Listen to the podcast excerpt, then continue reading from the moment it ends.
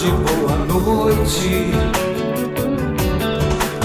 Eu não sei que horas você vai ouvir o que eu tenho pra dizer.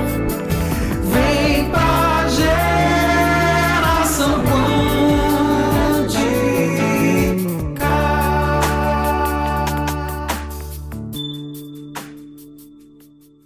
Olá, que bom que você está aqui. Eu sou Tânios da geração quântica.com e você está ouvindo este áudio publicado exclusivamente para o grupo Numerologicamente. Eu quero que você comece a refletir. Você pode ter alguns exemplos em mente dos números que estão ao seu redor?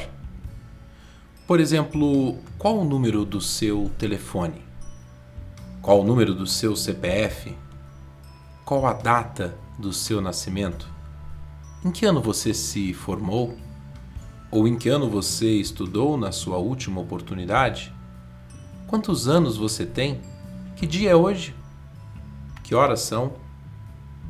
Você percebe na sua mente como que os números estão conosco o tempo todo? Inclusive agora, um minuto, dois minutos, percebe?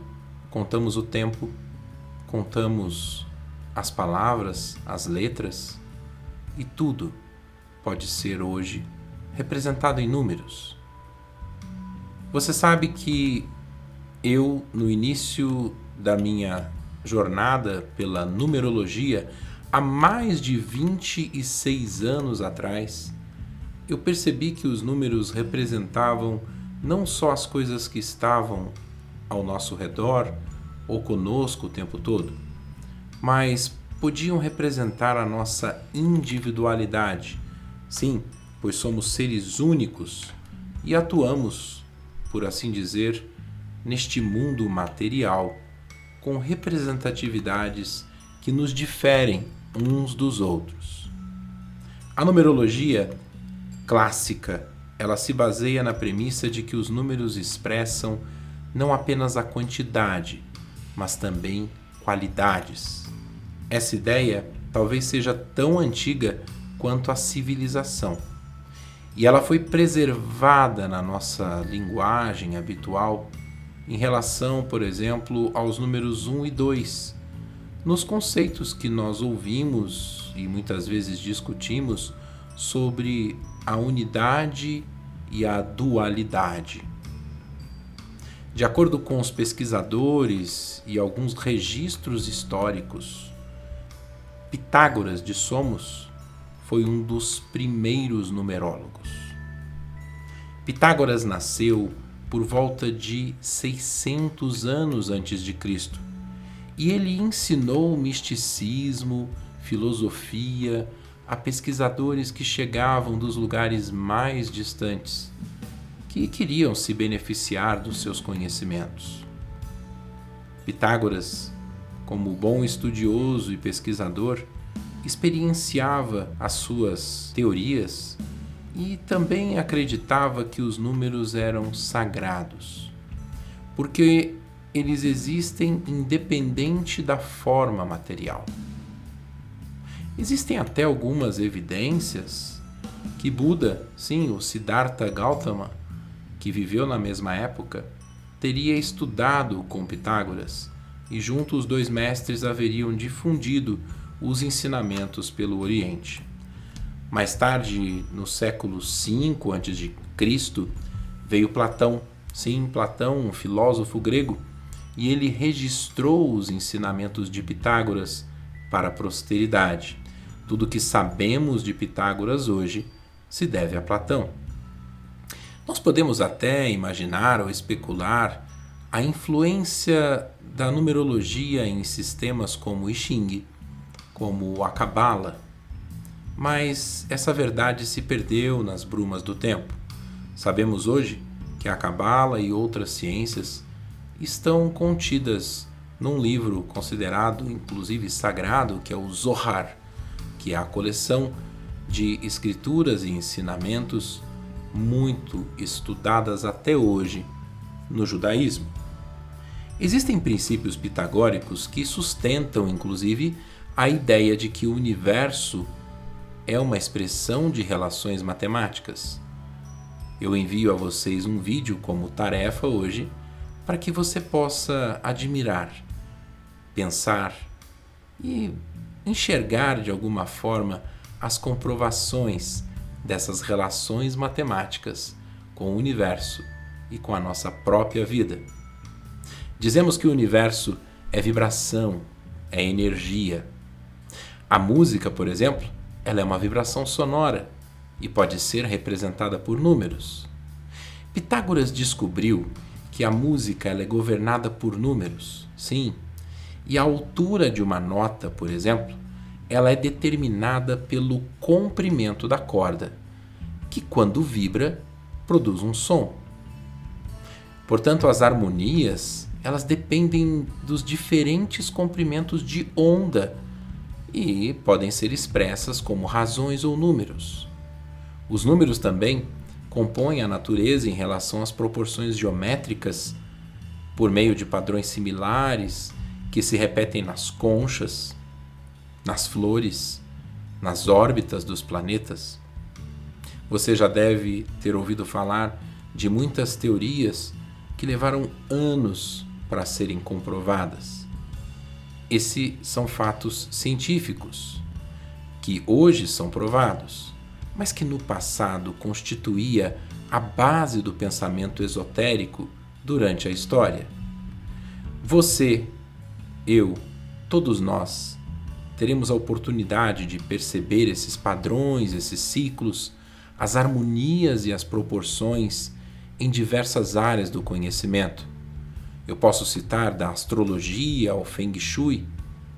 Nós, seres humanos, quando éramos muito mais primitivos, nós tínhamos pouca necessidade ou quase nenhuma de números. As nossas vidas eram mais simples. Mas eu diria para você que até hoje, alguns povos, principalmente indígenas, eles sabem contar apenas até dois todos os outros números são conversados, ditos e falados por meio da palavra muitos. Ou seja, eles contam um, dois e acima disso são muitos. A numerologia ela se desenvolveu à medida que a civilização foi se desenvolvendo. Por exemplo, ela foi codificada em hieróglifos egípcios e as pirâmides foram construídas usando medidas numerológicas e uma simetria inquestionável. Os monumentos, eles têm elementos também numerológicos.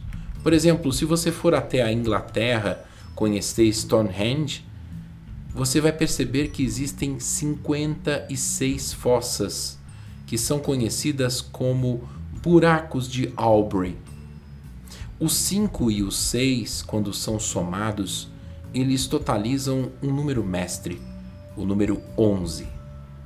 E existe, no número 11, uma poderosa influência sobre a inspiração coletiva.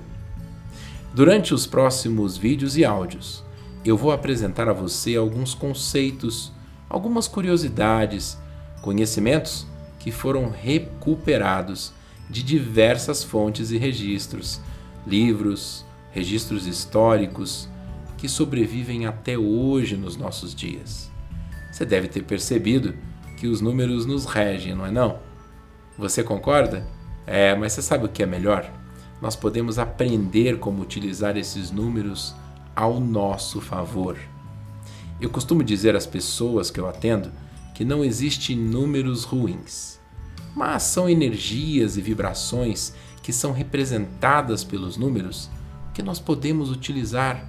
Nós podemos emprestar esses números, aplicar no nosso dia a dia ao nosso favor. E eu reforço aqui e lhe peço: não acredite em nada. Apenas experiencie, tire suas próprias conclusões. E como eu digo, se serviu para você, use. Se não serviu, jogue fora. Eu prometo que eu vou lhe oferecer tudo, o meu melhor, aquilo que eu sei, mas principalmente aquilo que eu pratico e aquilo que eu já estudei. As suas dúvidas serão as minhas e eu garanto que as nossas respostas serão o melhor caminho para um conhecimento, uma sabedoria que nós poderemos desenvolver durante o nosso convívio, aqui online, no WhatsApp, no Facebook, nos canais da geração quântica. Eu convido que você se inscreva no nosso canal, vá até fatorquântico.com, ative as notificações, participe das nossas lives semanais, a nossa quinta quântica. Sim, será um prazer ter você conosco nos nossos treinamentos online, nos nossos webinários e saiba sempre de acordo com a sua disponibilidade, pois o material também fica gravado. E eu vou ficando por aqui e deixo para você o meu abraço do tamanho do sol e um beijo no seu coração. Até a próxima. Tchau, tchau.